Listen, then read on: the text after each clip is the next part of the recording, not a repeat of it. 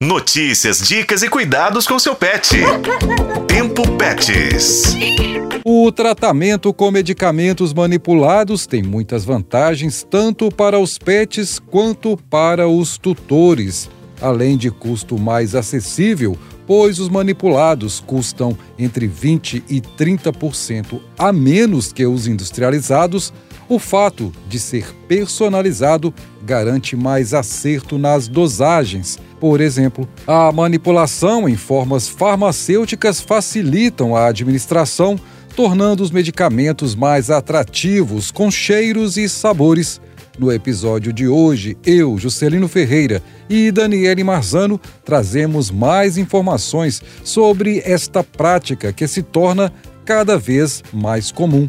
A farmacêutica e visitadora da Drogavet, Luciane Brock, tem boas notícias sobre as vantagens do uso de medicamentos manipulados. As vantagens do manipulado para os pets é que você faz o peso específico do animal, podendo adicionar flavorizantes, com isso, a gente mascara alguns princípios ativos de gosto amargo. As principais vantagens do manipulado para os tutores de pets é que você consegue formular em várias formas farmacêuticas, como caldas, cápsulas, molhos, xaropes e biscoitos. O uso de mais de um princípio ativo é uma outra grande vantagem do medicamento manipulado, como explica a farmacêutica Luciane Brock.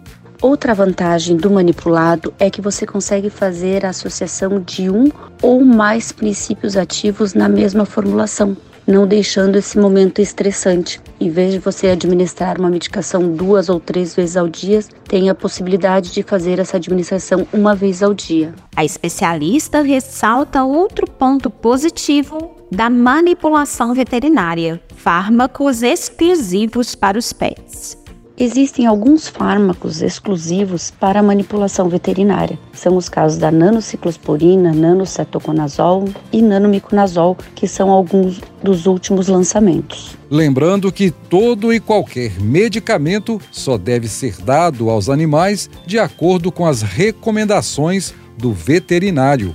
Eu sou Juscelino Ferreira e com a colaboração de Daniele Marzano, este foi o podcast Tempo Pets Acompanhe pelos tocadores de podcast e na FM O Tempo.